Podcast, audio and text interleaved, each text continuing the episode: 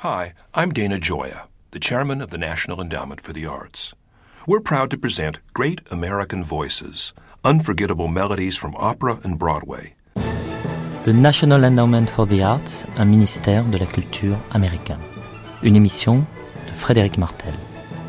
This exciting new touring program will bring classic favorites from opera and musical theater to military personnel and their families. Through the generous support of the Boeing Company, Great American Voices will feature more than 100 talented singers from 22 opera companies nationwide. Performances will be seen by military families across America.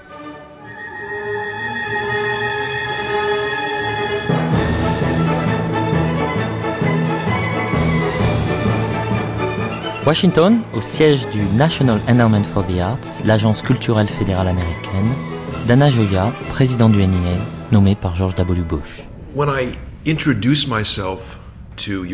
Lorsque je me présente à des Européens, j'explique que ma fonction est similaire à celle d'un ministre de la Culture, tout en étant différente. Lors de l'ère Kennedy et lors de l'ère de Johnson, ils ont commencé à réfléchir à la création de cette agence, de cette mission. Et à ce moment-là, ils se sont tournés vers la France. L'histoire politique des États-Unis est assez liée à celle de la France. Et au début, il a été créé une sorte de réplique du ministère français de la Culture. Et ils se sont dit, le système américain est différent. Le système français, lui, est centralisé et assez uniforme. Le système américain, lui, est décentralisé et très peu politisé. Comment vous définiriez le National Endowment for the Arts? Comment est-ce que vous voyez sa mission et au fond à quoi euh, cela sert-il?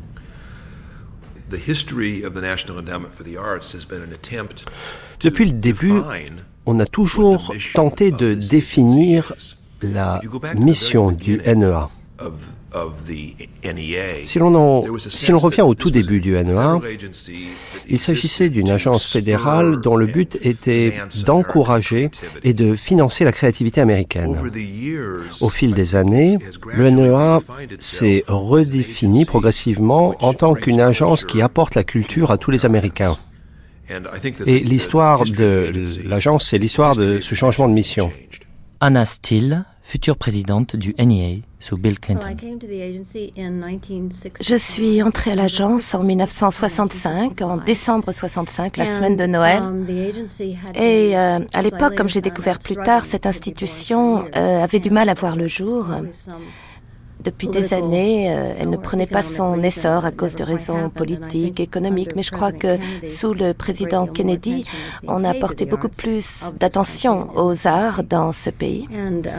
Et euh, lorsque Kennedy a été assassiné, le président Johnson s'est engagé à poursuivre le programme de Kennedy. Une partie de ce programme consistait à créer quelque chose. On ne savait pas encore euh, quoi, mais créer quelque chose au niveau national pour suivre les évolutions artistiques dans ce pays. Et euh, donc, euh, le 29 septembre 1965, il a signé le décret qui donnait le jour à cette institution. À l'époque, je sortais de l'université, j'avais étudié pour devenir actrice. J'étais très découragée, je ne gagnais pas ma vie en 1965. Si on voulait vivre du théâtre, eh bien, euh, on ne pouvait aller nulle part d'autre qu'à New York dans ce pays. Pourtant si immense, il y avait très peu de théâtre professionnel euh, ailleurs qu'à New York, peut-être cinq ou six. Donc, comme des milliers d'autres euh, apprentis comédiens, je, suis allée à New York. Et quand j'ai compris que je n'étais pas vraiment faite pour le théâtre, que le théâtre n'allait pas mourir euh, sans moi, eh bien, je suis tombée sur une annonce dans le journal qui euh, parlait de la création de cette institution et je me suis dit, c'est formidable. Euh, enfin, on fait quelque chose au niveau national, euh, et pas seulement dans le domaine du théâtre, mais la danse, la musique, la poésie, la peinture, euh, tous les arts que j'aime. Je me suis dit, oh, je vais travailler pour eux, bien sûr, je ne savais pas euh, ce qu'allait être cette agence et ce que j'allais faire. Personne ne savait euh, à l'époque ce que c'était. Nobody knew. Oui, personne ne savait euh, ce qui allait se passer, y compris ceux qui géraient cette institution. Il y avait quatre ou cinq administrateurs.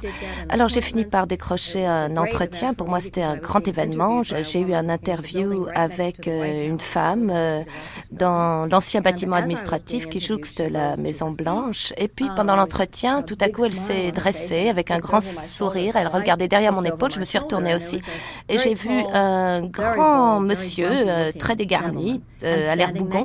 Et à côté de lui se tenait Gregory Peck. Et moi, j'ai failli tomber à la renverse parce que Gregory Peck était absolument magnifique, superbe. C'était une de mes idoles. Je ne m'attendais pas à le rencontrer un jour. Euh, c'était très excitant. Et quelques jours plus tard, chez moi, j'ai reçu un coup de téléphone. C'était un vendredi. Et on m'a dit que je prenais mes fonctions à Washington. Euh, le lundi suivant, j'avais deux jours pour me trouver un appartement, déménager et euh, démarrer ce travail. Dana Joya, vous êtes le président du National Endowment for the Arts. On est ici à, Washington, dans, votre bureau. Est-ce qu'on peut remonter un petit peu le, temps et suivre euh, les principales figures, elles ne sont pas très nombreuses, qui ont dirigé cette agence pour des présidents qui eux-mêmes étaient évidemment très, très différents? Peut-être commencer avec, avec Johnson.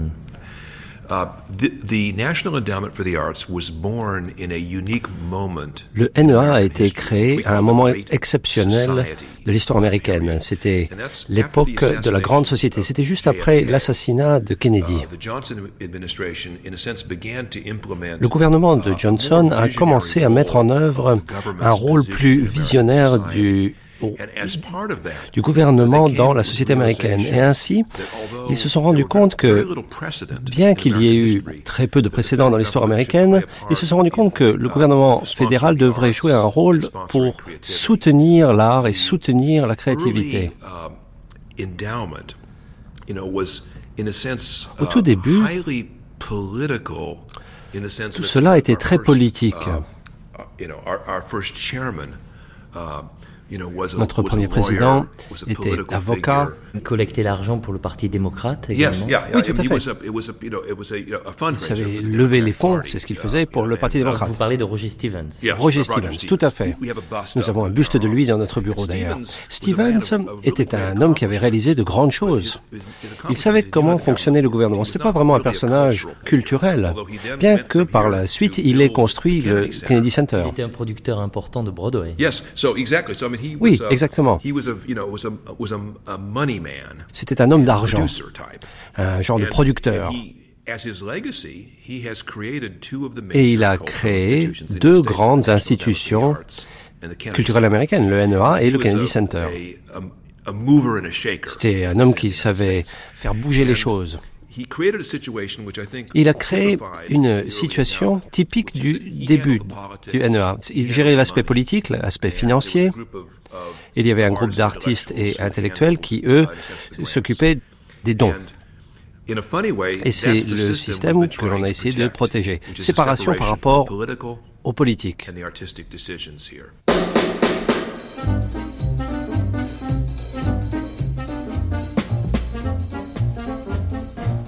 Anna Steele, vous, vous avez euh, suivi toute l'histoire du, National Man for the Arts euh, en y travaillant dès sa création en 1965 et vous êtes un peu l'histoire, la mémoire de cette agence. Qui était Roger Stevens à cette époque? Um, Roger Stevens. Roger Stevens, c'est bien. Moi, je le connaissais surtout comme producteur sur Broadway et j'avais vu euh, son travail précédemment, notamment West Side Story.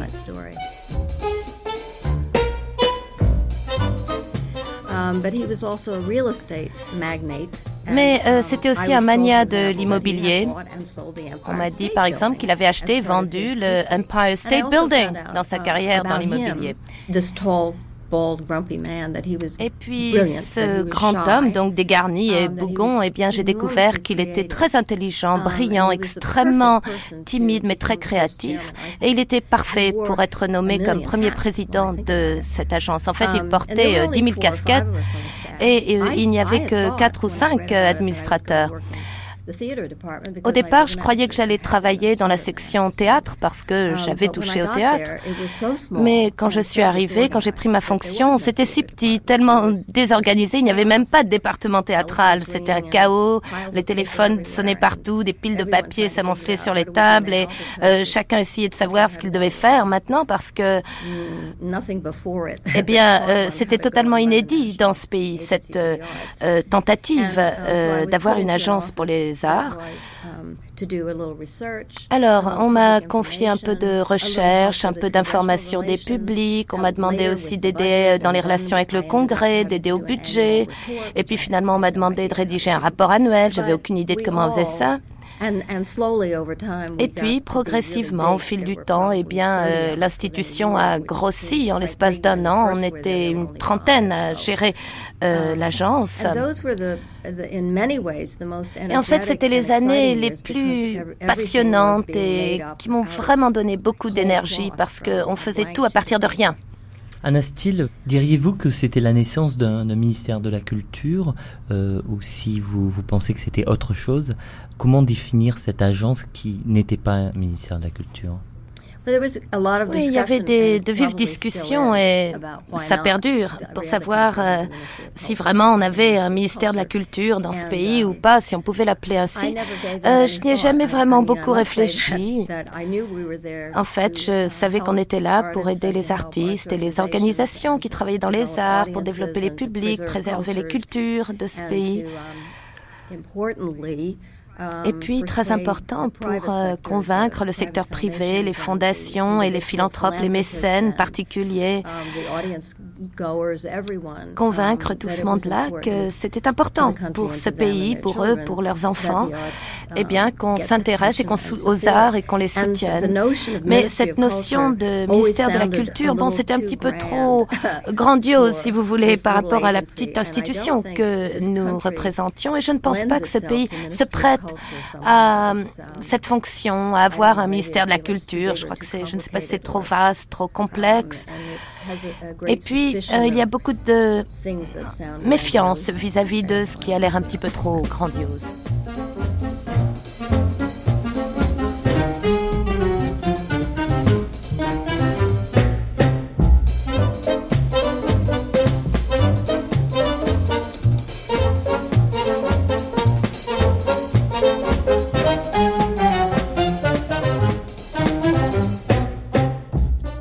L'étape qui suit est l'arrivée au pouvoir de Nixon avec euh, une, femme qui est nommée par Nixon à la tête du National Man for the Arts. Dana Joya, pouvez-vous nous décrire cette, cette période et, cette femme? When Nixon uh, you know, came uh, into office, Uh, Lorsque Nixon a été élu président, il a nommé le personnage le plus remarquable dans l'histoire du NEA, une femme qui s'appelait Nancy Hanks. Uh, Elle avait travaillé pour Nelson Rockefeller. Nancy Hanks savait charmer les parlementaires américains. Uh, à partir d'un petit comité, en l'espace de quelques années, elle a su faire, elle a su multiplier le budget 14 fois. Donc on est passé d'un tout petit comité à non seulement la force culturelle, institutionnelle la plus importante des États-Unis, mais quelque chose avec euh, une dimension énorme. Et le NEA a commencé à jouer un rôle fondamental dans le financement de l'art aux États-Unis. Et à ce stade, le NEA commençait à se considérer comme une organisation qui finançait l'avant-garde. Il y a un grand nombre de financements de particuliers avec euh, beaucoup, beaucoup de financements institutionnels. Et pas mal d'organisations commençaient à dépendre de nous du point de vue budgétaire. Comment est-ce que vous expliquez que l'âge d'or d'une agence culturelle fédérale ait été sous Nixon? Uh, Vous venez de mettre le uh, doigt sur euh, l'un des faits les plus ironiques de l'histoire du NEA. Si vous demandez à un intellectuel américain lambda, il vous dira que les républicains détestent le NEA et que le NEA n'a pas une bonne performance sous les gouvernements républicains. En réalité, l'histoire nous montre le contraire. Le NEA a une très bonne performance sous les présidents républicains. Nixon est une bonne illustration de cela. Nixon a été élu président au moment de la guerre du Vietnam. Il y avait une grande division aux États-Unis et beaucoup de protestations, contestations. Et Nixon considérait que l'art était un moyen d'arriver à une meilleure cohésion du peuple américain. Ainsi, il a financé le NEA pour affirmer le fait qu'il voulait faire ce qui était juste. Alors, on pourrait considérer cela comme un coup de maître du point de vue des relations publiques, mais ce qui est intéressant chez Nixon, c'est qu'il adorait la musique classique. Il assistait souvent à des concerts de l'orchestre de Philadelphie, et euh, l'invité des musiciens à la Maison Blanche, bien que ce soit un personnage euh, que l'on n'aime pas trop. Il faut savoir que c'est un homme qui aimait bien l'art.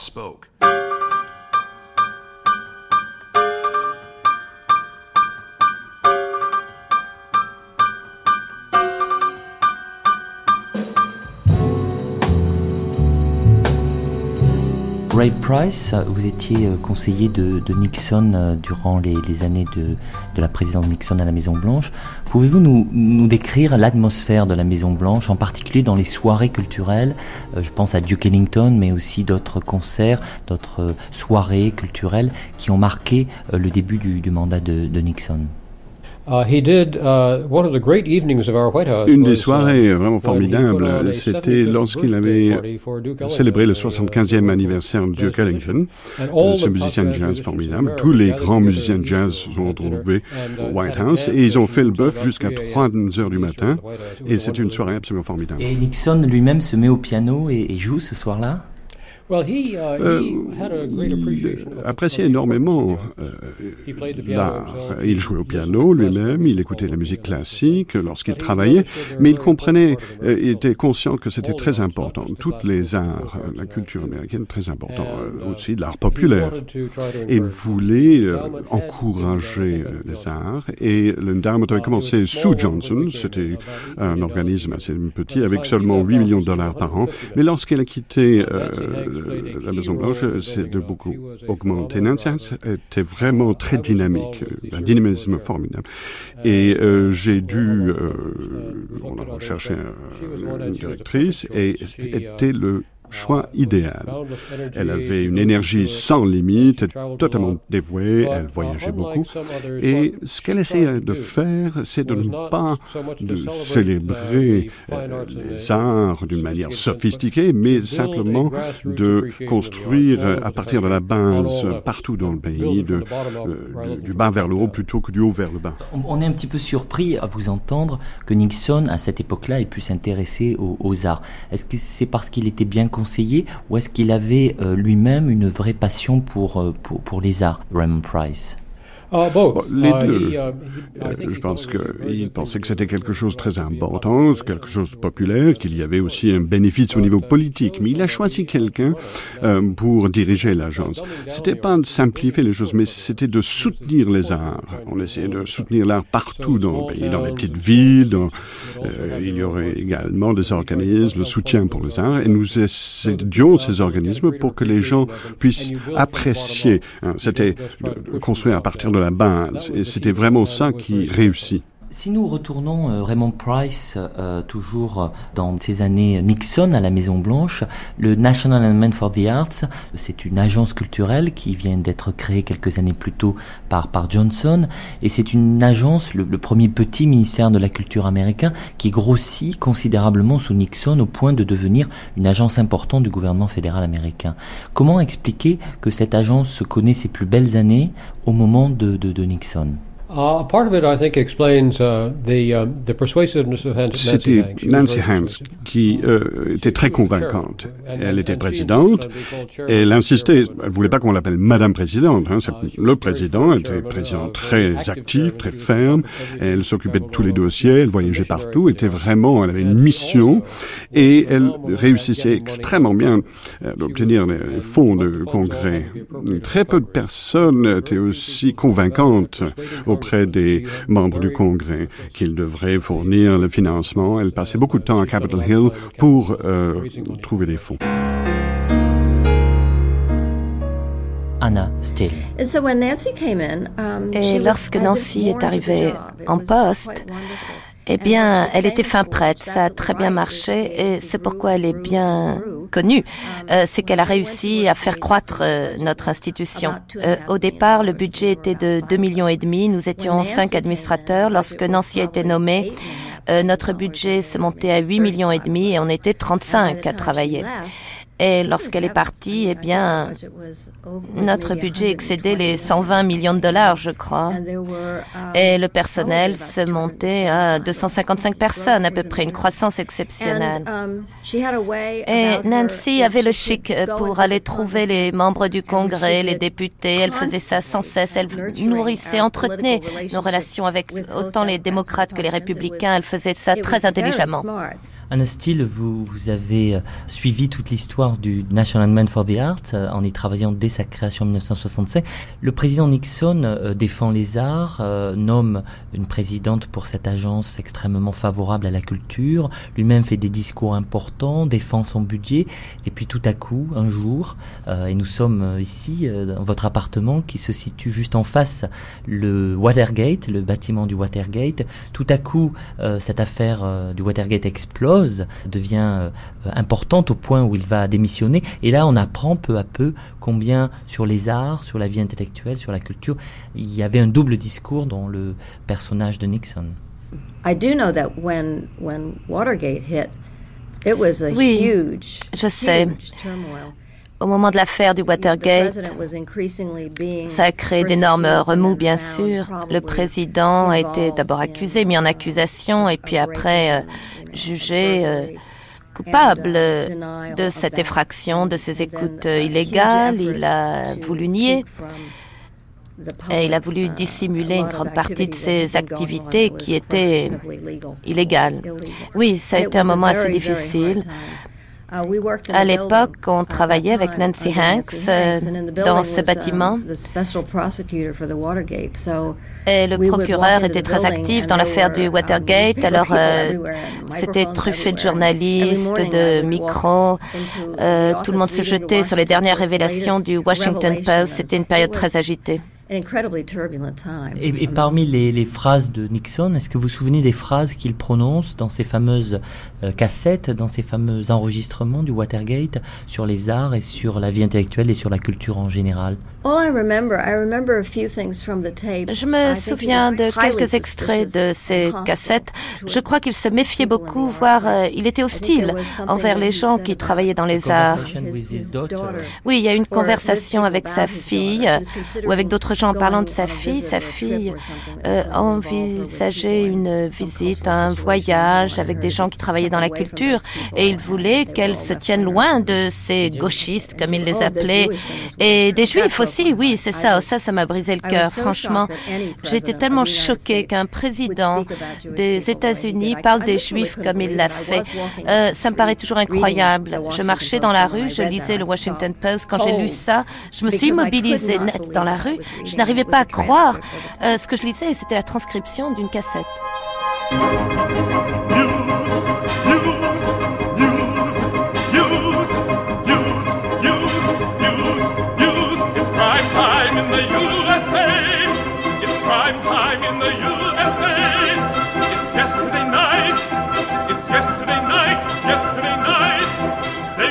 Dana Joya, président du NEA, nommé par George W. Bush.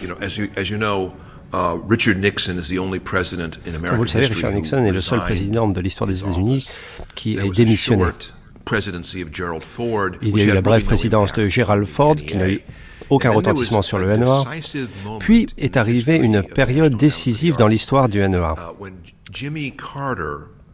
L'élection à la présidence des États-Unis de Jimmy Carter. À ce moment-là, Nancy Hanks qui sentait qu'elle était une présidente si remarquable, euh, et elle pensait qu'elle allait être euh, à nouveau nommée à la présidence du NRA. Mais en réalité, le gouvernement de Carter lui a demandé de démissionner.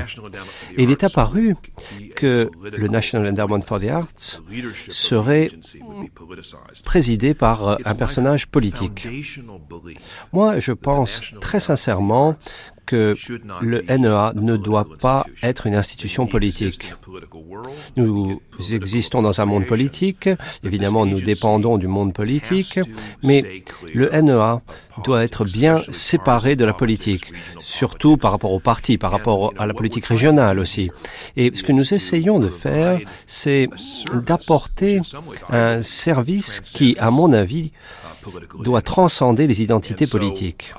Ainsi, moi, je travaille euh, sans compter mes efforts pour nous éloigner le plus possible de la politique. Non pas que l'art soit dénué de contenu politique, mais lorsque nous formulons des jugements sur ce que nous devons faire, eh bien, les jugements politiques que nous faisons euh, doivent viser à s'assurer que nous sommes démocratiques.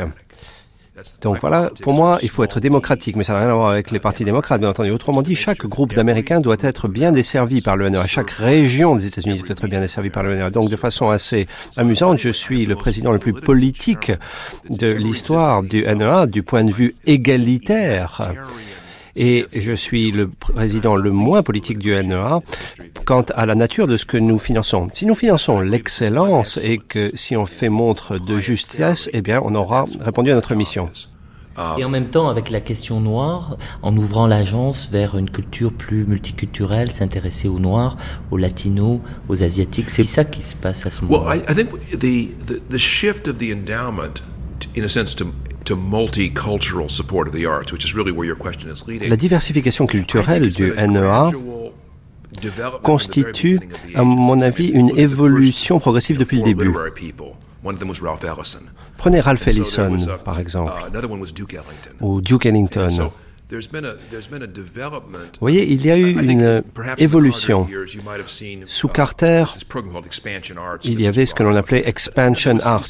Mais on voit les racines de tout cela dans des programmes antérieurs. Dès les débuts, en réalité, on s'aperçoit qu'il y avait une grande diversité culturelle au niveau du NEA. Le programme de Expansion Arts était une tentative visant à institutionnaliser certaines des tendances de l'époque.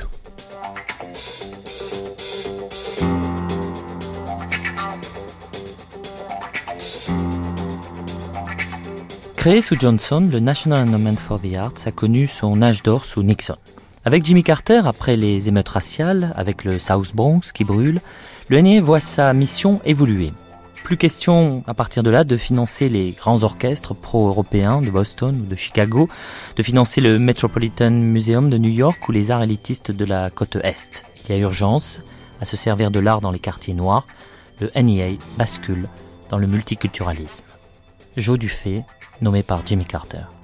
What happened is that Uh, Ce qui s'est passé, c'est que d'abord, c'était les Noirs qui ont dit attendez, dans les écoles, comment on enseigne l'histoire, il n'y a pas le fait qu'on ait joué un rôle, il n'y a pas d'histoire. Il y a l'histoire de l'esclavage, mais il n'y a pas l'histoire de la culture. Le jazz, par exemple, euh, ce moyen d'expression artistique, le jazz, venait de euh, la communauté afro-américaine. Il n'y a pas une reconnaissance de nos leaders.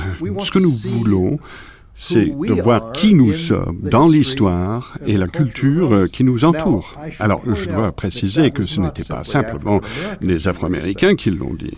Au début des années 70, cette question était soulevée euh, par les communautés ethniques à travers le pays. Les immigrants français disaient nous pouvons être français, nous pouvons être américains en même temps. C'est pas une contradiction, c'est pas en contradiction. Nous voulons être les deux. Nous voulons pas laisser euh, abandonner notre patrimoine. Euh, les Espagnols, les Italiens ont dit également dans nos villes, nous avions ces communautés ethniques, nous avons eu un plein une explosion de demandes, de, reconnaissance de leur rôle dans notre histoire. Notre histoire avait été tellement euh, anglicisée et nous avons simplement reconnu cela. Et en même temps, nous avons reconnu le fait qu'il y avait une culture originale. L'art populaire, effectivement, c'était quelque chose, comme vous savez, euh, tout ça, c'est de l'histoire. Maintenant, on reconnaît euh, que l'art populaire peut être un moyen d'expression artistique tout à fait intègre, tout à fait intéressant.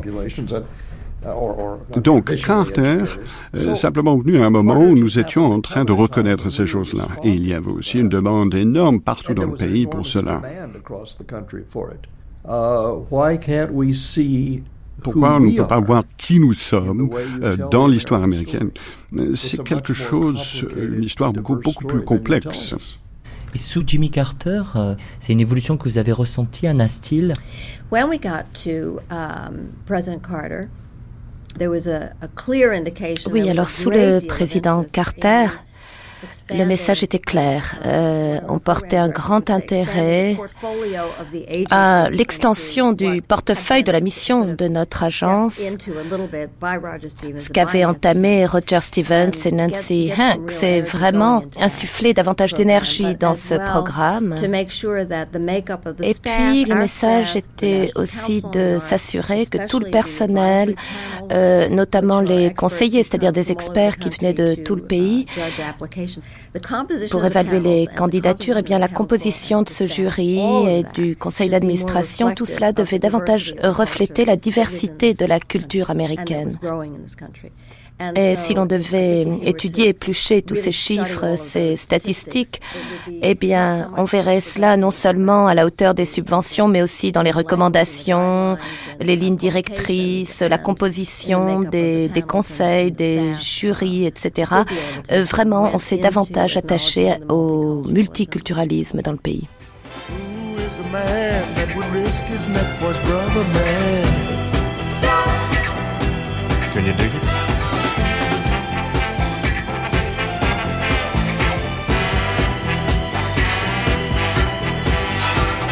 Cat that won't cop out when there's danger all about. Right on. You see, this cat chef is a bad mother. Shut your mouth. What I'm talking about, Chef? Then we can do it. He's a complicated man, but no one understands him but his woman. John Chef. Anna Steele, vous avez euh, été au National Endowment for the Art depuis son origine et l'agence au fond euh, tout au long des années 70, au début des années 80, connaît sa progression, une progression fulgurante sous disons Nixon, Carter et le début des années Reagan. Et puis tout à coup, avec l'arrivée des Culture Wars, l'agence qui était au fond marginale, euh, minuscule par son budget, devient euh, gigantesque par la polémique qu'elle suscite à travers un certain nombre d'œuvres euh, d'artistes qui sont très violemment critiquées.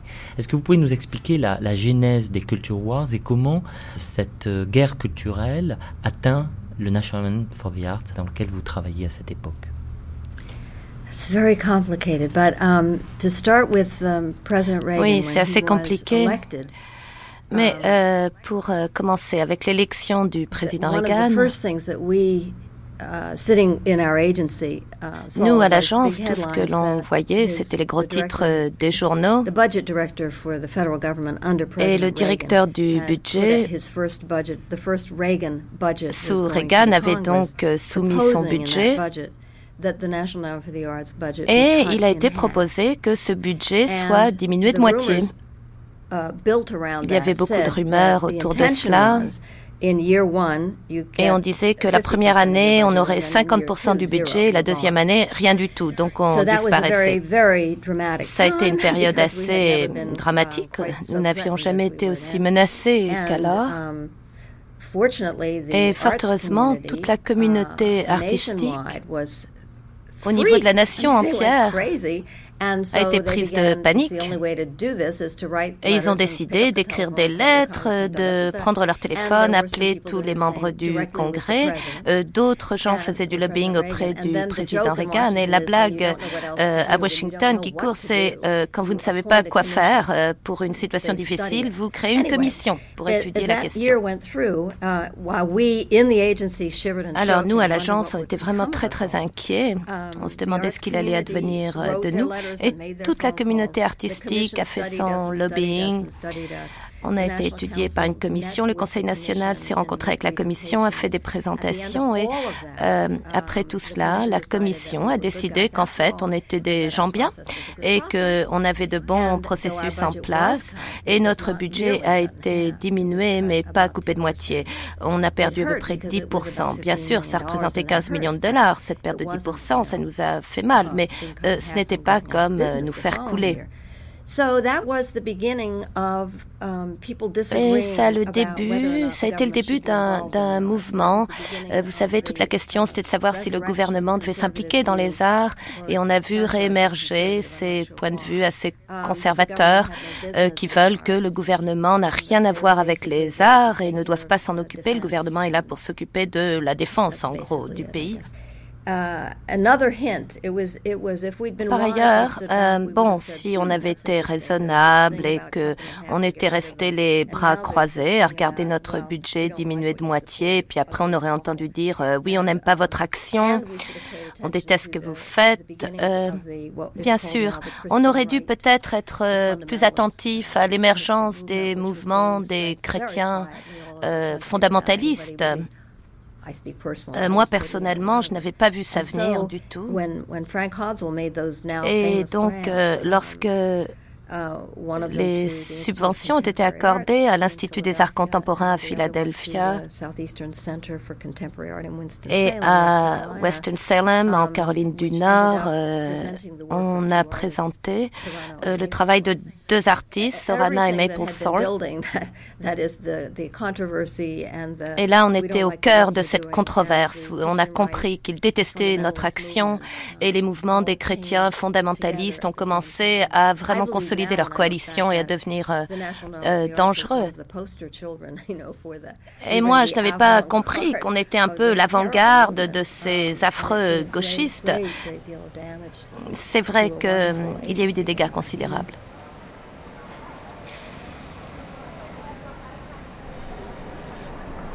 Frank Hotzol, vous avez été président du National Endowment for the Arts sous Reagan. Euh, peut-être euh, pouvez-vous nous décrire le lieu où nous sommes?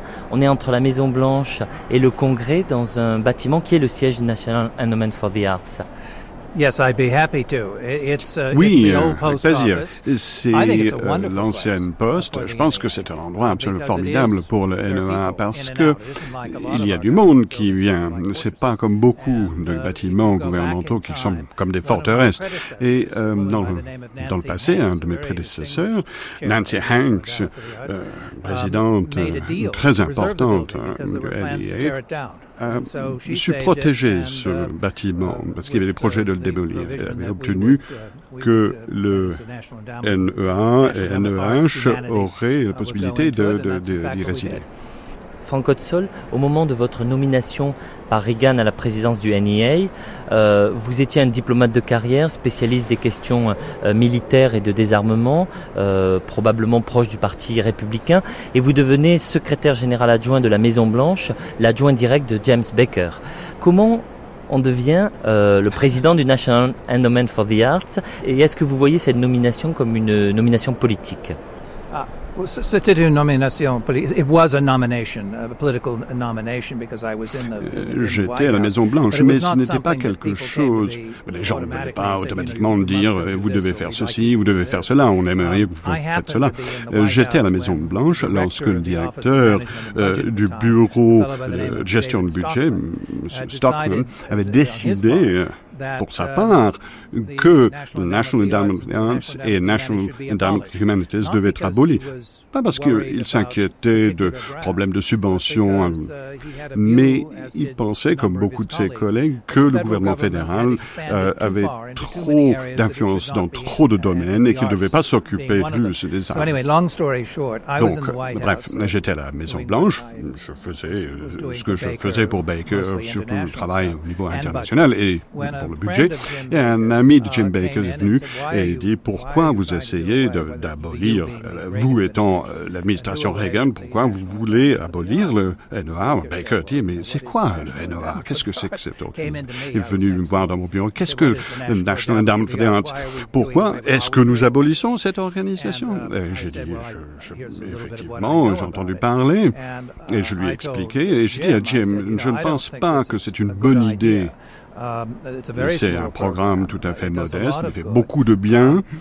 Et euh, le président, qui s'occupait du Screen Actors Guild, le syndicat des acteurs, me disait, je ne veux pas, euh, il ne voudra pas. Vous parlez de Reagan, là. Ah, oui, je parle de, Reagan. Donc, nous uh, sommes allés voir le président. Et il dit, non, non, non, je ne pense pas vouloir faire cela, mais je ne veux pas que ce soit trop controversé comme euh, sujet. Uh, Donc, on a créé une commission uh, avec Charlton Heston, bon ami du président, qui était président. Et finalement, euh, la décision était positive euh, à l'issue du rapport. Et je me suis dit, ce serait sympa de faire euh, ce travail. Donc, j'ai levé la main. Tout le monde dit, non, non, non, on a besoin de vous ici. Après deux ou trois demandes, ben, finalement, on, l'a donné comme poste. On a dit, Franck Otsol, que vous aviez été nommé par Reagan pour fermer ou détruire le NIA. Ça a été dit, ça a été raconté. Et paradoxalement, vous êtes devenu l'un de ses plus grands défenseurs. Comment est-ce que vous expliquez ce, ce paradoxe? Oui, oui, yes. J'ai toujours été un supporter. J'ai toujours soutenu le NOA. Et, et même quand j'ai fait des, des, des, changements. Mais au début, nous avons accepté un certain nombre de réductions de budget. C'était un compromis. Um, Et après um, deux trois ans, j'ai pu, pas seulement moi, mais beaucoup de personnes, euh, des gens au Congrès, des républicains et des démocrates également, ont uh, pu, et avec le soutien du président, une chose intéressante, uh, c'est de pouvoir euh, augmenter le budget. Et euh, quand j'ai quitté le NEA, euh, au niveau symbolique, nous avions plus, mais c'est vrai qu'en en réalité, nous avions moins de budget. c'est surtout euh, lors de la présidence de Nancy Hanks.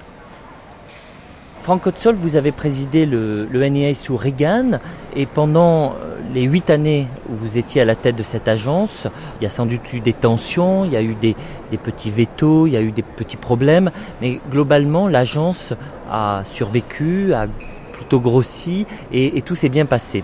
Et dès votre départ, très peu de temps après, on entre dans une nouvelle période pour l'histoire du NEA qu'on a appelé depuis les Culture Wars.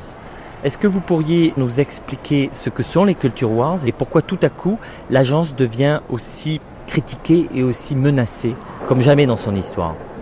Fair enough. I, I, I think It was an accident waiting to happen. Je pense que c'était euh, une bombe à retardement mais en tous les cas, à la base, il y avait un certain nombre de personnes au Congrès, parmi eux, euh, la majorité, il y avait Tom DeLay, membre de la majorité, qui venait de quitter, et Dick Armey, qui était venu même lorsque j'étais un Endowment Agency, euh, qui s'occupait euh, de subventions pour le pays qui cherchait un prétexte pour abolir le NEA bien que c'est plus difficile de um, pouvoir uh, attaquer la NEH.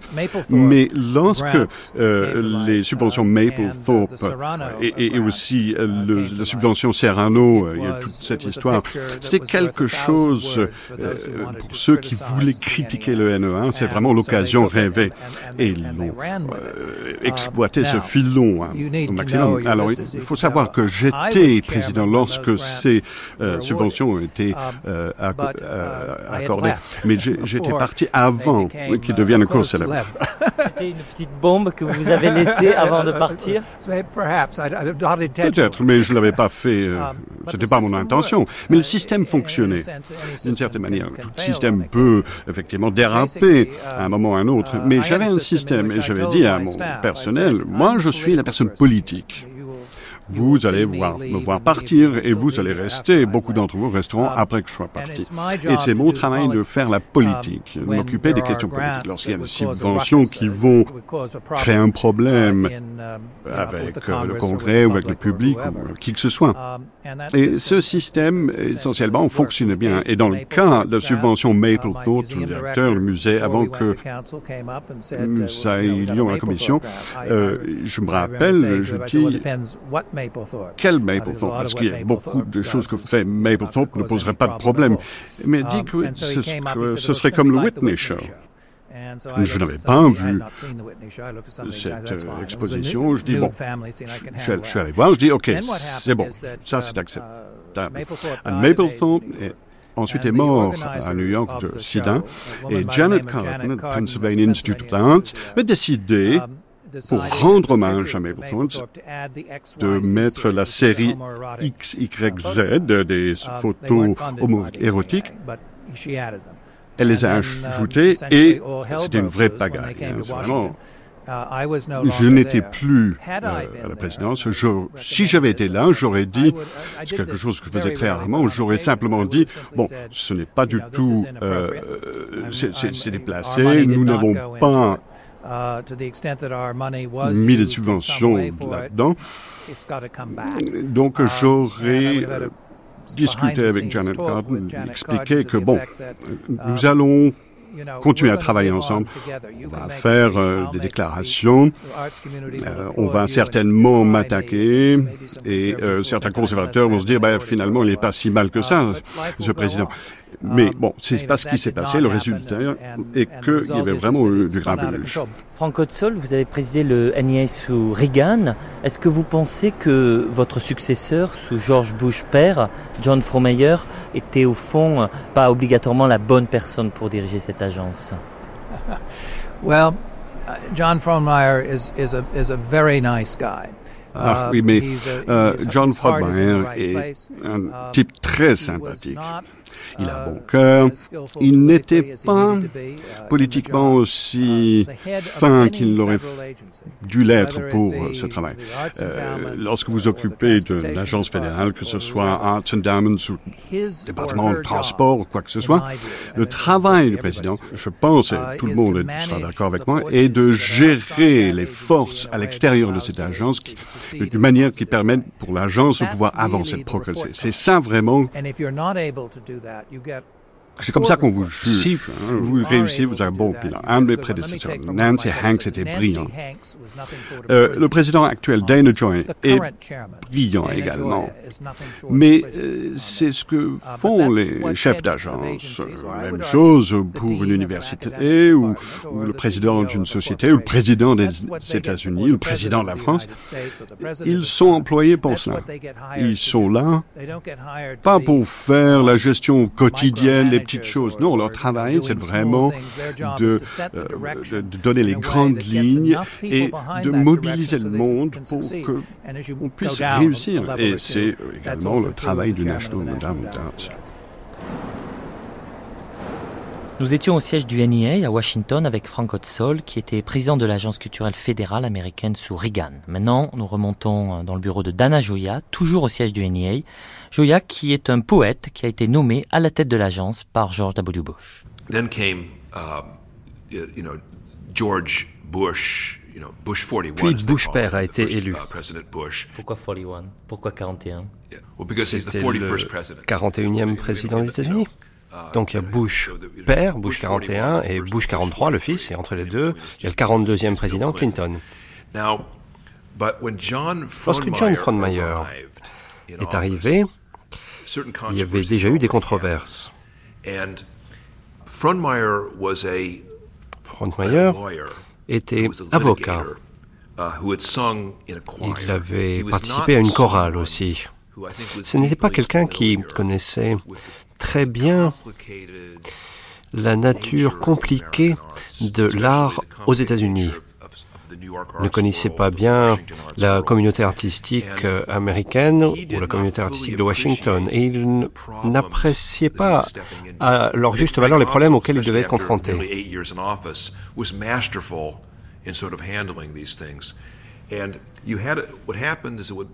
Lorsque John Frontmeyer est arrivé, alors que son prédécesseur avait très bien travaillé, il y avait un certain nombre de problèmes qui devaient être résolus à haut niveau. Il s'agissait de déterminer l'orientation politique. Et là, les choses commencent à aller très mal. Oh, oui, tout partait à volo.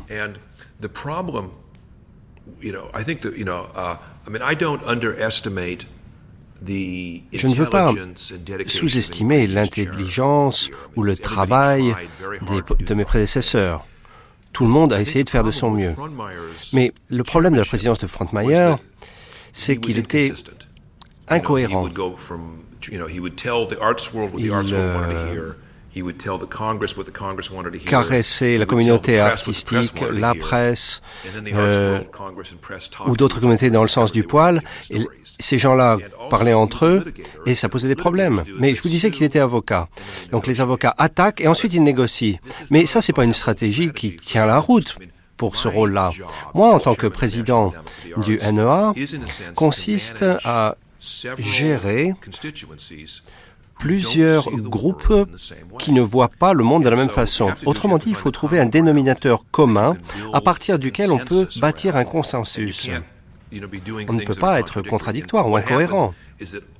Mais en l'occurrence,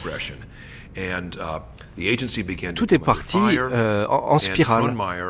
Frank Meyer a été forcé à démissionner. Nixon est le seul président de l'histoire des États-Unis qui a démissionné. Frank Meyer a été le seul président du NEA qui est démissionné. Steele, les attaques à ce moment-là arrivent chaque jour. Euh, Mapplethorpe, Serrano, Léanie Ford, Tim Miller, Oli Hughes, euh, Tony Kushner, euh, le Brooklyn Museum. Chaque semaine, de nouvelles affaires éclatent et chaque semaine, l'agence est critiquée pour avoir financé des œuvres pornographiques, des œuvres antireligieuses, des œuvres sadomasochistes, puisque le débat se porte notamment sur ces thèmes. Um, oui, lorsqu'une institution se trouve attaquée, qu'elle est aussi petite que la nôtre et euh, aussi civilisée que la nôtre, euh, oserais-je dire, eh bien, euh, parfois on voyait très um, bien les stratégies auxquelles recouraient l'action chrétienne, l'organisation des familles américaines et leurs alliés au Congrès. Eh bien, eux, ils prenaient un petit noyau de vérité et puis ils gonflaient tout cela en y ajoutant des tas de mensonges. Et puis après, vous vous débattez pour euh, dégonfler euh, toutes ces baudruches et tous ces mensonges. Mais ça, ça a occupé une grande partie de notre énergie. Et donc on se débattait, on essayait de répondre aux attaques, aux accusations, aux enquêtes, etc. Et c'était difficile de continuer à travailler. Il y a eu par ailleurs beaucoup de fuites, des informations euh, sortaient de nos murs, après il y avait des menaces de, procès. Euh, ça, c'était tout à fait inédit pour euh, le NEA. Et puis, les procès menaçaient à l'horizon et des procès ont eu lieu, en fait. C'était un véritable chaos. Bien sûr, on continuait de venir travailler le matin, on restait tard le soir, on avait des tas de réunions. Euh, mais c'était une période tout à fait chaotique. Euh, on était sous le feu roulant des attaques. Le, président euh, du National Man for the Arts, John Fromayer, a écrit un livre sur cette période qui s'intitule En quittant la ville vivant. Parmi les critiques qui lui ont été adressées, celles qui étaient dirigées contre l'agence, quels étaient les, les, thèmes principaux des républicains pour critiquer les décisions du National Man for the Arts? Bon, pour prendre le cas de Serrano, um, l'accusation était censée euh, défendre euh, les gens qui se sentaient vraiment religieux et um, chrétiens. Dans le cas de Maplethorpe, euh, les attaques étaient tout à fait anti-homosexuelles et ce qui commençait à être un refrain récurrent. Of or by minority populations. André Serrano was uh, a Latino. Là, il s'agissait d'attaquer en fait la communauté hispanique et puis la communauté homosexuelle. C'est vrai qu'il y avait des, des, fils rouges quand on regarde cela de près. Les attaques étaient très ciblées. Um, il s'agissait de critiquer tout ce qui avait trait euh, au sexe et à la religion. C'était um, ça qui déclenchait euh, ces attaques euh, féroces.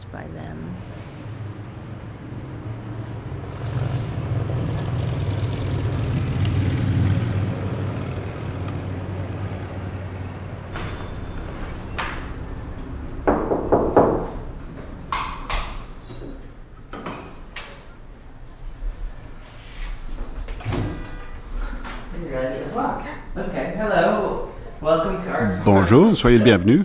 Je m'appelle Scott. Un peu d'eau? C'est tout ce que j'ai. Le du thé, si vous voulez. De l'eau, ok. Alors, Artform est un journal euh, international sur l'art contemporain. Euh, Donc, 10 parutions dans l'année. Ça fait environ 42 ans que nous sommes en existence. Nous sommes basés à New York et nous nous occupons de l'art partout dans le monde. Nous sommes ici, euh, Scott Rothkopf, avec vous qui êtes euh, journaliste au magazine Art Forum, dans le, dans le bureau de la rédaction en chef. Et, dans les étagères autour de nous, on a des, des, livres, par exemple, de Nan Goldin, je vois là devant nous, I Will Be Your Mirror, des livres sur Robert Mapplethorpe ou d'autres artistes qui ont été euh, interdits devant ce qu'on a appelé les guerres culturelles, les culture wars aux États-Unis. C'était quoi les guerres culturelles? Well, the culture wars has come to um, les guerres culturelles um, concernaient finalement des batailles politiques, des débats pendant les années 80 concernant le financement um, public des arts au Congrès, au Sénat, et comment ces débats sont déroulés en fonction de certaines Bon, à l'époque et même aujourd'hui, uh, au sujet d'artistes euh, controversés, euh, Anne Golding, Robert Mapplethorpe, um, euh, l'artiste gay qui n'est plus avec nous, André Serrano, qui est devenu très connu pour son Christ, un crucifix, et immergé um, dans l'urine. et c'est débats ont um, déclenché un changement assez important en ce qui concerne euh, le financement fédéral public. Um, le soutien de, différents artistes et des expos euh, uh, de ces artistes. À cette époque, il y avait une histoire, tout un passé des artistes de différentes périodes d'âge qui euh, cherchaient des subventions ou demandaient des subventions près du gouvernement. Et finalement, ces subventions, um, après toute cette controverse, ont disparu. Par exemple, on ne subventionne um, plus des artistes directement comme on faisait avant. Oliuge, quel était le type d'art? Quel type de, spectacle euh, vous, vous, faisiez, vous et les, artistes qui appartenaient au mouvement que vous représentiez, ce qu'on a appelé les, les performing arts?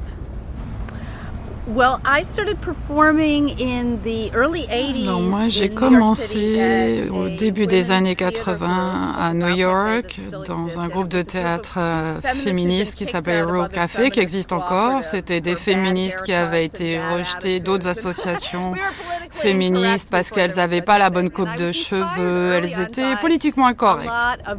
Et puis j'avais été inspirée par euh, le théâtre de drag queen comme Charles Lidlam, Heikelberger et le théâtre du ridicule.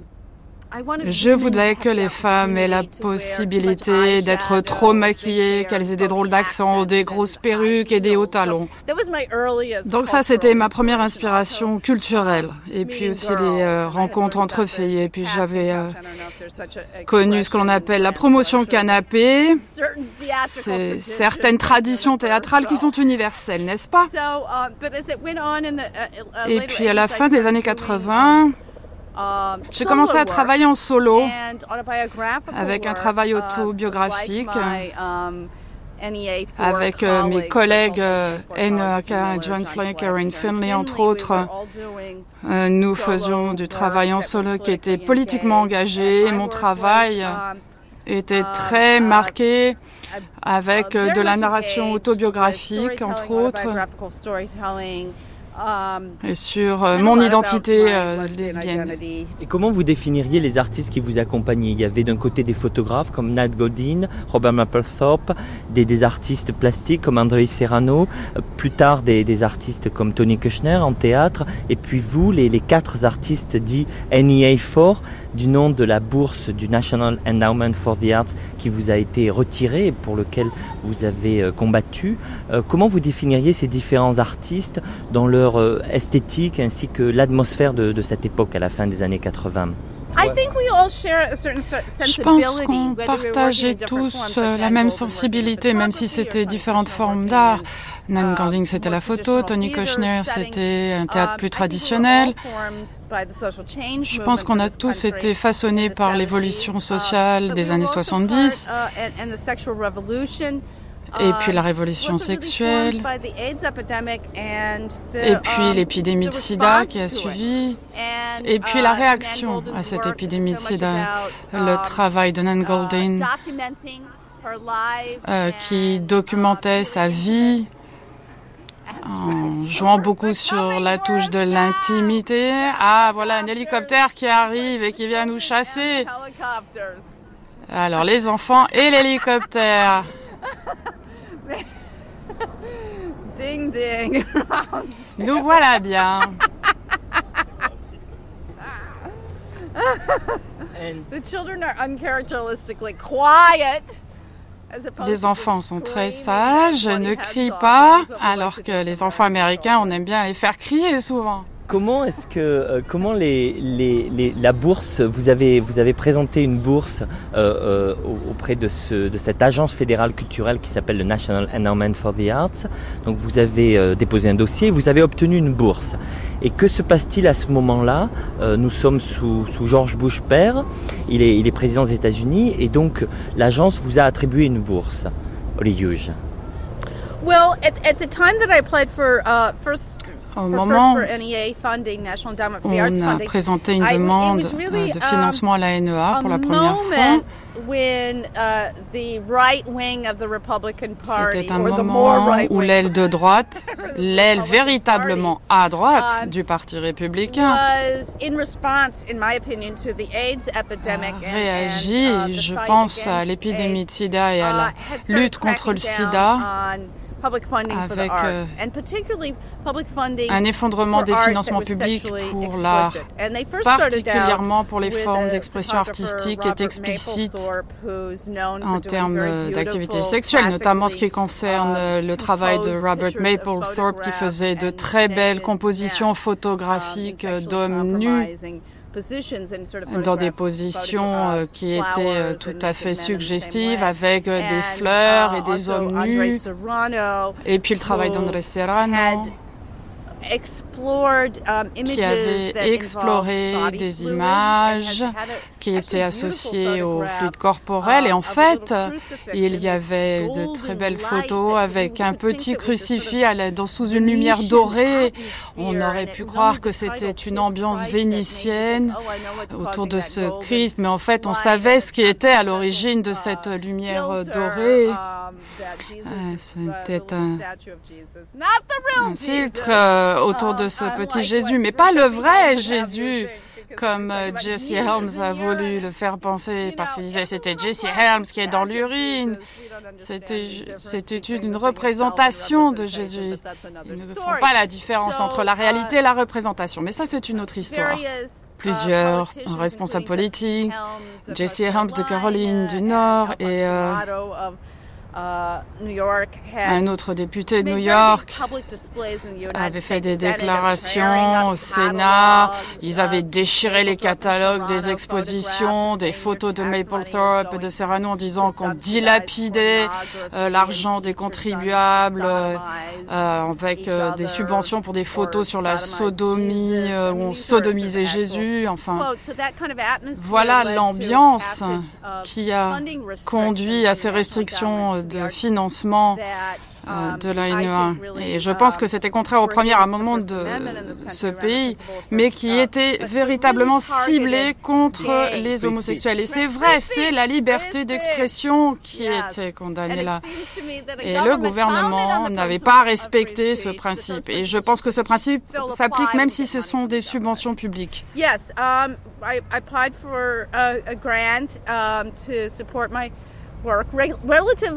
j'ai fait une demande de subvention uh, pour mon travail. C'était une somme relativement modeste, 6 000 dollars en 1990, il y a une recommandation de financement positive, mais nous avons appris que sous les pressions politiques, uh, John Frontmeyer, le président de l'ANEA, avait euh, retiré le financement sans explication. C'est arrivé à John et à d'autres aussi, Tim et Holly.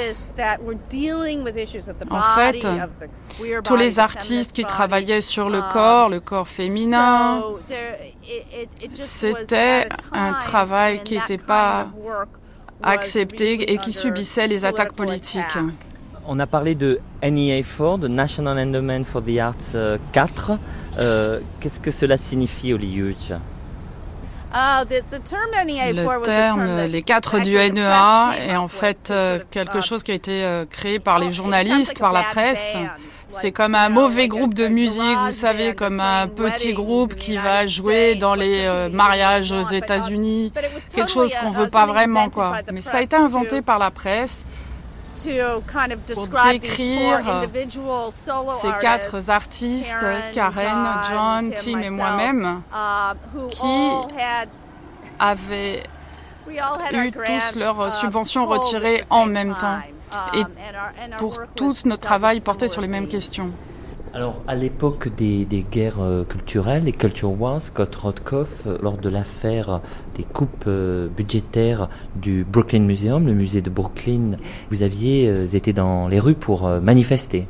That's true. The, um, oui, tout à fait. La controverse en ce qui concernait l'exposition Sensation au musée de Brooklyn à New York était peut-être la première fois que je me suis retrouvé um, impliqué directement dans le débat politique en, ce qui concerne la relation entre l'art um, contemporain et le financement public. Donc, euh, cette exposition Sensation était une exposition très connue et euh, comprenait, entre autres, euh, des œuvres d'un jeune artiste noir d'origine africaine qui vivait à l'époque au Royaume-Uni et maintenant vit au Trinidad, Chris O'Feely.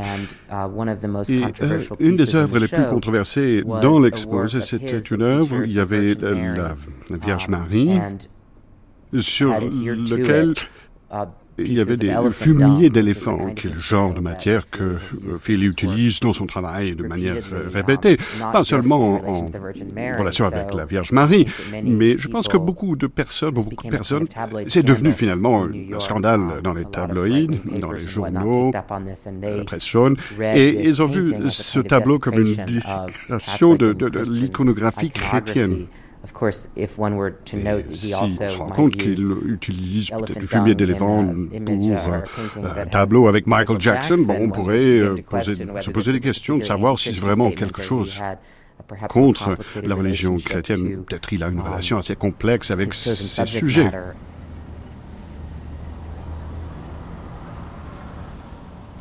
Arnaud Lehmann, vous êtes euh, directeur du Brooklyn Museum of Art.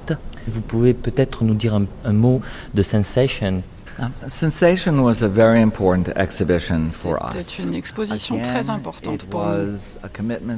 C'est un engagement que nous avions pris. Euh, un uh, groupe plus jeune de visiteurs et um, d'artistes de New York, euh, des jeunes artistes qui était évoqué dans le monde entier. C'était un moment où la Grande-Bretagne produisait beaucoup d'œuvres artistiques et nous pensions que c'était important pour les Américains de faire venir l'exposition aux États-Unis. et nous pensions euh, que c'était les meilleures personnes à avoir et euh, nous ne pensions pas que cette exposition allait avoir les conséquences politiques qu'elle a eues. À Londres, c'était une petite histoire. À Berlin, ça n'a pas soulevé de problème du tout. Et nous n'avons jamais pensé que nous serions confrontés à ce brouhaha. Et quel fut le problème? Eh bien, la difficulté venait du fait que euh, une œuvre a uh, été euh, attaquée uh, parce que certains considéraient qu'elle était euh, contraire à la religion, blasphématoire. Et même la communauté um, catholique était très divisée au sujet de cette photo. Certains pensaient qu'elle était très bien, d'autres pensaient que c'était sacrilège. La question était Chris Ophelia. Quelle était l'œuvre en question? Le problème était qu'il avait utilisé du fumier d'éléphant sur euh, une représentation de la Vierge Marie, mais il utilise le fumier d'éléphant sur toutes ses œuvres. Sur une autre œuvre présentée dans cette exposition, il y a ses héros, ses héros dans le domaine du sport et euh, de la musique. Ça va de Harron et à tous ces musiciens de jazz comme euh, Charlie Parker, par exemple tous ces grands musiciens de jazz noirs et sur ces photos, il utilise aussi du fumier d'éléphant. Et lui, cela symbolisait pour lui la générosité un soutien. Cela venait de, de son passé et de son histoire africaine. Et Chris est un catholique et cela a causé une grande surprise. Et certains groupes dans l'Église n'étaient pas um, d'accord. Les jésuites, par exemple, euh, disaient constamment que c'était ridicule, euh, que cette euh, photo était très bien, il n'y avait pas de problème. Et le, maire de New York, à l'époque, Rudolph Giuliani, fut très critique à l'égard de l'exposition et comme le musée est financé par la ville de New York, ça a suscité un, problème. Because you are... je ne ferai pas de commentaires sur euh, le maire de New York. Non, je ne fais pas de commentaires sur aucun maire de New York.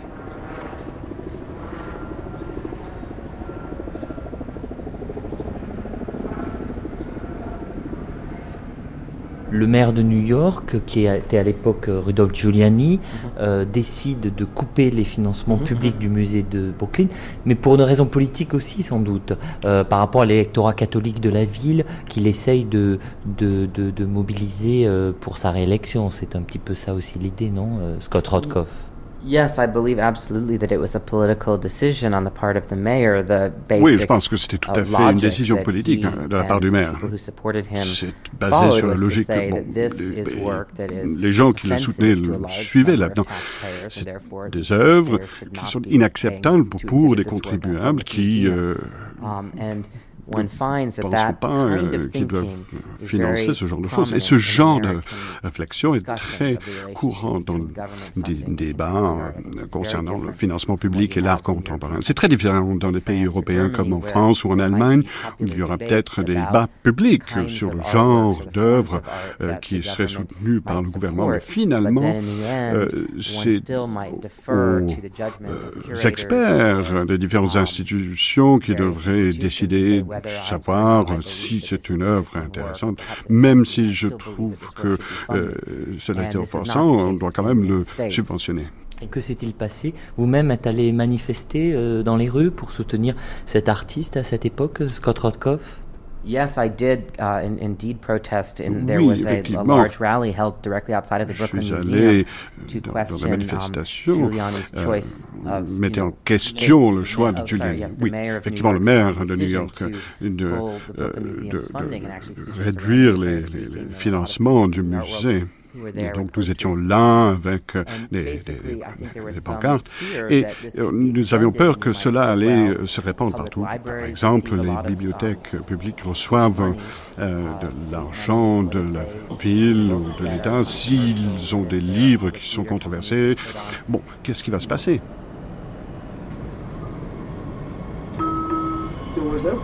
Step back to allow customers to exit. When boarding, please move to the center of the car. Step back, doors closing. Tony Kushner, vous avez été critiqué par les républicains, notamment à cause d'Angels in America, qui est une pièce qui, en 1996, suscite à Charlotte, en Caroline du Nord, une, une interdiction la suppression de la subvention du théâtre qui l'a montée, et finalement la destruction de l'agence qui avait contribué à la financer. Et donc vous devenez une nouvelle figure des Culture Wars. En réalité, je suis très satisfait de la façon dont tout cela s'est passé. Je n'écris pas dans le but de faire les gros titres. Je n'ai aucune intention de provoquer la controverse pour le plaisir. Je me considère comme un écrivain politique, partisan. Je suis un écrivain de gauche. Um, Donc j'espère que mes écrits euh, um, suscite la réaction des gens qui me lisent ou qui voient mes euh, spectacles. Dans une démocratie, les gens um, essayent d'exprimer leur désaccord ou leur colère de manière politique. La controverse déclenchée à Charlotte était un cauchemar au début. Et au bout du compte, les responsables uh, politiques locaux n'ont pas été réélus. Aucun n'a été réélu de tous ceux qui ont essayé d'interdire la pièce. Dans les Culture Wars aux États-Unis, ce qu'il y a de regrettable, c'est que la communauté artistique américaine n'a pas su reconnaître le privilège dont elle jouissait en étant euh, l'objet de ce football politique. Nous nous considérions comme les victimes de la droite, mais nous n'avons pas réagi de façon politique intelligente. Nous n'avons pas su voir que les Culture Wars n'étaient qu'une petite partie euh, du mouvement des forces de la droite visant à démanteler l'autorité fédérale des États-Unis. Nous, nous étions au centre de tout cela. Les républicains, sous Reagan, nous ont utilisés, nous étions instrumentalisés. Tout ce mouvement a été euh, lancé uh, à notre détriment. Les artistes étaient instrumentalisés dans toute cette lutte visant à décrédibiliser le gouvernement de Reagan. Donc on s'est dit, bon, Robert Mapplethorpe, euh, qui montrait des euh, photos avec des gars extrêmement bien montés, et puis Karen Finlay, dont les œuvres étaient controversées aussi. Donc euh, tout cela, ça a été instrumentalisé, notamment par Jesse Helms, pour montrer du doigt le mal. En réalité, l'art, euh, c'est bien, et il faut soutenir les théâtres et, euh, tout cela. Et c'est ce que nous avons dit, mais c'était pas la bonne démarche. Nous avons, nous aurions dû dire, nous sommes l'instrument de ce mouvement de rejet du rôle positif du gouvernement dans la société. Mais c'est pas ce qu'on a fait. On a échoué. Donc, on n'a pas eu d'argent. Il n'y a pas eu de soutien pour les arts et tout cela a démarré dans les années 80. Il y a eu cette petite lutte sur le financement de la part du NEA, mais nous, nous n'avons pas fait ce qu'il fallait faire. Nous aurions dû parler de manière intelligible, intelligente, avec passion de ce sujet, mais on n'arrivait pas à bien comprendre toutes les implications de cette lutte politique qui était énorme. L'Amérique, voilà ce que Louis aime. Hein et alors? Peut-être que oui, t'as aucune idée de ce que j'aime. Aucune idée. l'Amérique, Louis. Je déteste ce pays. Ce n'est qu'un ramassis de grandes idées, de mensonges, de mecs qui crèvent et de gens comme toi. Le comique blanc qui a écrit l'hymne national savait ce qu'il faisait en mettant le mot libre sur une note si haute que personne ne peut la chanter. C'était pas par hasard. Le mot liberté a l'air d'une fausse note dans ce pays. Passe me voir à l'hôpital, on ira chambre 113 et je te la montrerai, l'Amérique. Démente, agonisante et mesquine. Je vis en Amérique, Louis. Je n'ai pas à l'aimer. Tu l'aimes, toi Tout le monde a un truc à aimer. Tony Kushner, vous pensez que vous avez perdu les culture wars, les guerres culturelles? Are you think you lost? Um, I think we lost that round. Uh, on a perdu la, la bataille. Et on a perdu beaucoup de plumes dans la bataille. On a perdu à l'échelle du gouvernement. La télévision américaine et les grandes entreprises américaines ont joué un rôle très important. Karen Finley, elle, était l'objet de l'attaque de Jesse Helms. Angels in America a perdu. Roseanne, Roseanne Barr, animatrice euh, euh, de télévision, ont créé euh, des œuvres artistiques qui ont bien marché commercial. Cela a eu un impact énorme et ça a un petit peu redoré le blason de l'homosexualité, notamment donc il y a eu des pertes, mais aussi des victoires.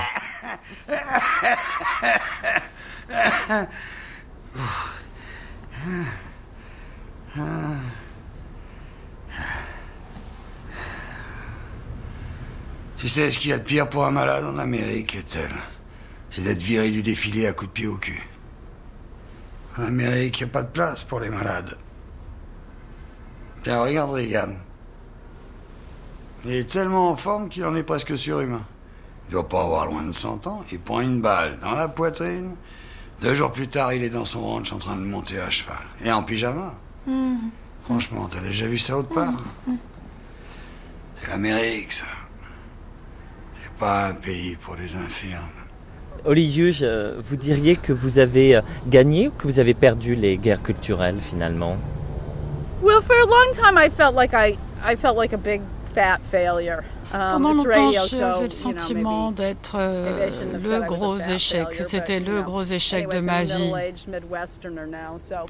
Vous savez, je suis une um, femme de 50 ans, euh, le gros échec, être gros, c'est toujours là derrière.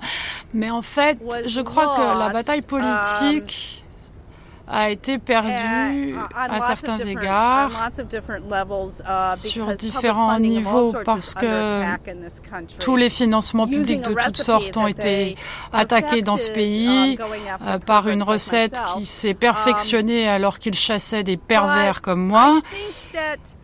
Mais je pense que les artistes qui ont participé à cette bataille nous ont euh, légué un héritage de um, résistance on n'a pas baissé les bras, on ne s'est um, pas laissé marcher sur les pieds. Donc euh, je pense que c'est un peu mitigé comme bilan. Uh, euh, pour l'instant, ils ont gagné. Les néocons, ils ont gagné. Voilà.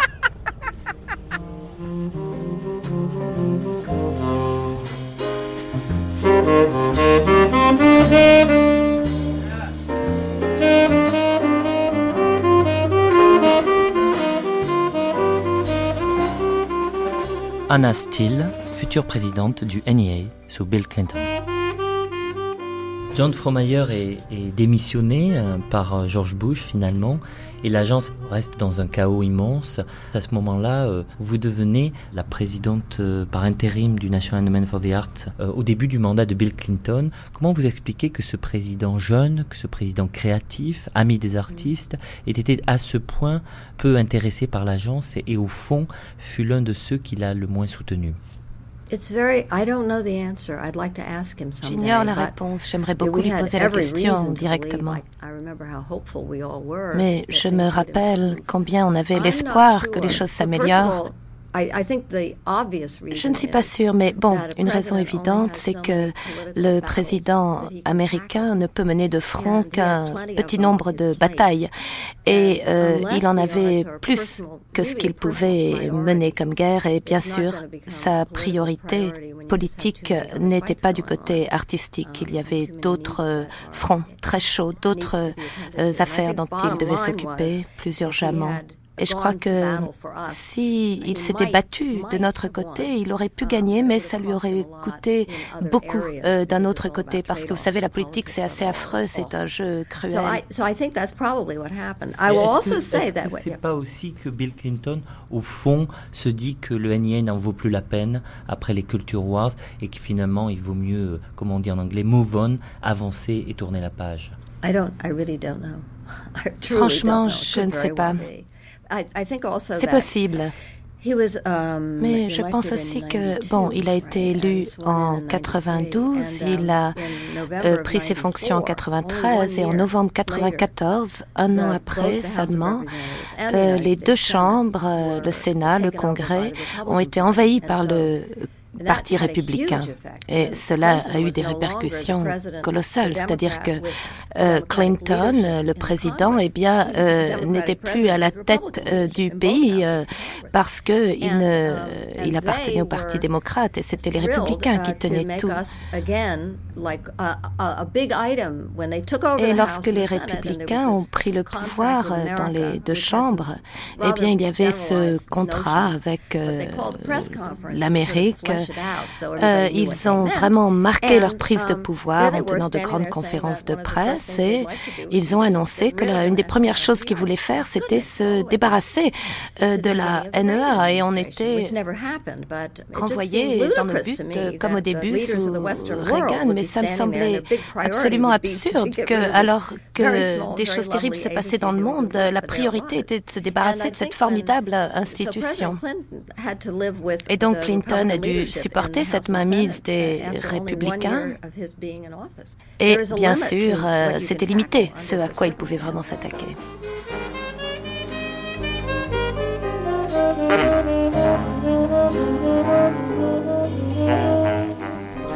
Bob Lynch, vous êtes le président d'American for the Arts, le principal lobby artistique américain. On a été surpris euh, durant les années Clinton du peu d'intérêt que le président a porté au National Endowment for the Arts. Comment expliquer son relatif silence sur cette question? Dans la politique aux États-Unis, il faut comprendre qu'il y a une différence notable entre la capacité de soutenir et la capacité d'être efficace.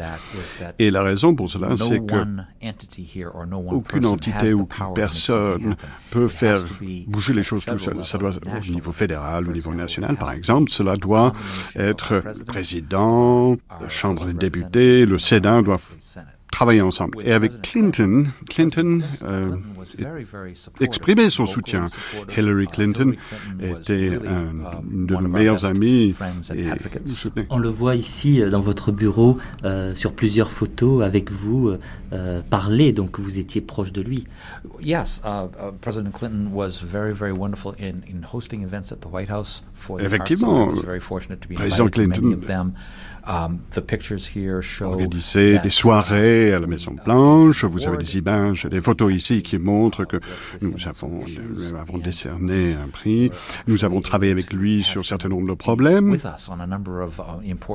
Et il nous a rejoint euh, pour beaucoup d'événements importants. Et encore plus avec Hillary Clinton. Mais le problème, c'était que la Chambre des députés était entièrement républicaine et le Sénat était entièrement républicain. Il est important de comprendre également que les républicains ne sont pas nécessairement contre les arts. Hein. Ils étaient contre Clinton, par contre. Uh, et ce qui s'est passé, c'est parce que président Clinton euh, soutenait les arts et proposait des budgets, d'augmenter les budgets pour le NRA, les républicains, comme beaucoup, beaucoup d'autres mesures, euh, votaient euh, contre Clinton. Donc la dynamique entre deux corps élus républicains et un président démocrate a créé aucune croissance au niveau de NRA. Donc, Maintenant, vous avez un scénario très différent. Il y a President Bush qui est tout à fait exprime son désaccord ou son non-soutien. Et on le voit euh, ici, on peut voir les hélicoptères qui, qui sortent là euh, de, de, la Maison Blanche de cette fenêtre. Mais euh, vous avez corps élu républicain. Et ce qui est intéressant de savoir, toute l'opposition a disparu. Et le NRA voit son budget augmenter chaque année sous Bush. Et, ce n'était pas le cas sous Clinton qui nous soutenait plus. C'est comme ça que ça fonctionne. C'est pour ça que nous, au niveau croissance de budget euh, pour le NRA, euh, c'était euh, sous Nixon où nous avons eu plus de croissance de budget. Dana Joya, vous avez été nommé par George W. Bush. Est-ce que les cultures wars sont finies aujourd'hui? Est-ce que les guerres culturelles sont finies aujourd'hui? Non, non. Pas du tout. Les guerres culturelles aux États-Unis existent toujours, mais sous une autre forme. Le NEA a permis d'établir un consensus avec la communauté artistique aux États-Unis. L'un de mes objectifs en tant que président n'est pas de dicter à la culture américaine ce qu'elle doit ou ne doit pas faire, mais de trouver un moyen productif permettant à une agence fédérale de servir la culture américaine et le peuple américain. Dana Joya, vous avez été nommé par euh, George W. Bush.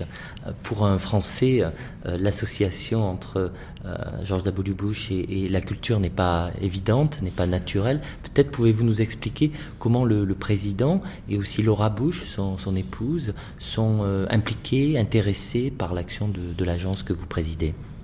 Well, um, I, I, was uh, appointed by uh, President Bush, but I think I was also co-appointed. J'ai été nommé par le président Bush, mais je uh, crois que j'ai été co-nommé par Madame Bush.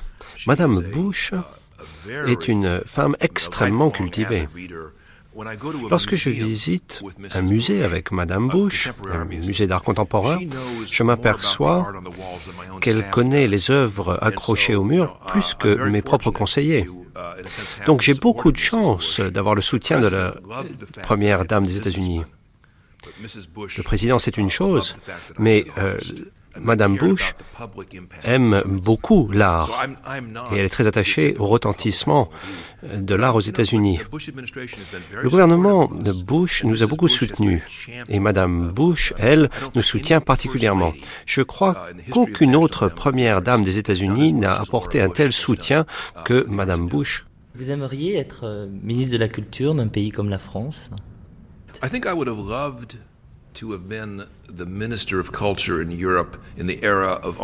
J'aurais aimé être le ministre de la Culture à l'époque d'André Malraux.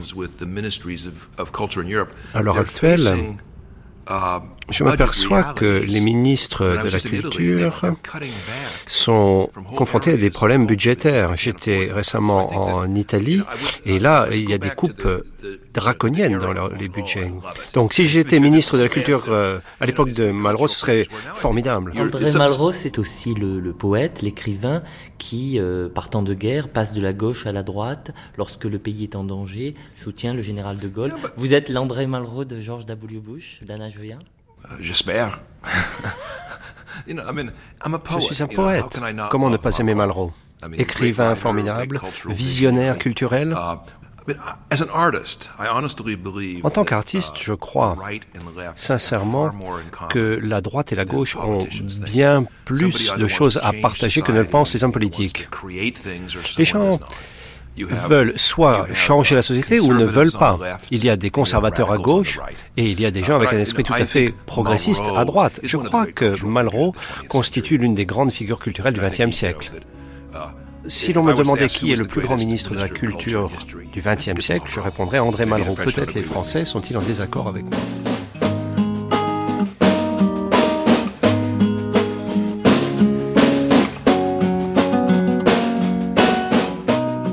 C'était le National Endowment for the Arts, un ministère de la culture américaine. Une émission de Frédéric Martel, réalisation Doria Zénine, prise de son Michel Gassic, mixage Éric Boissé.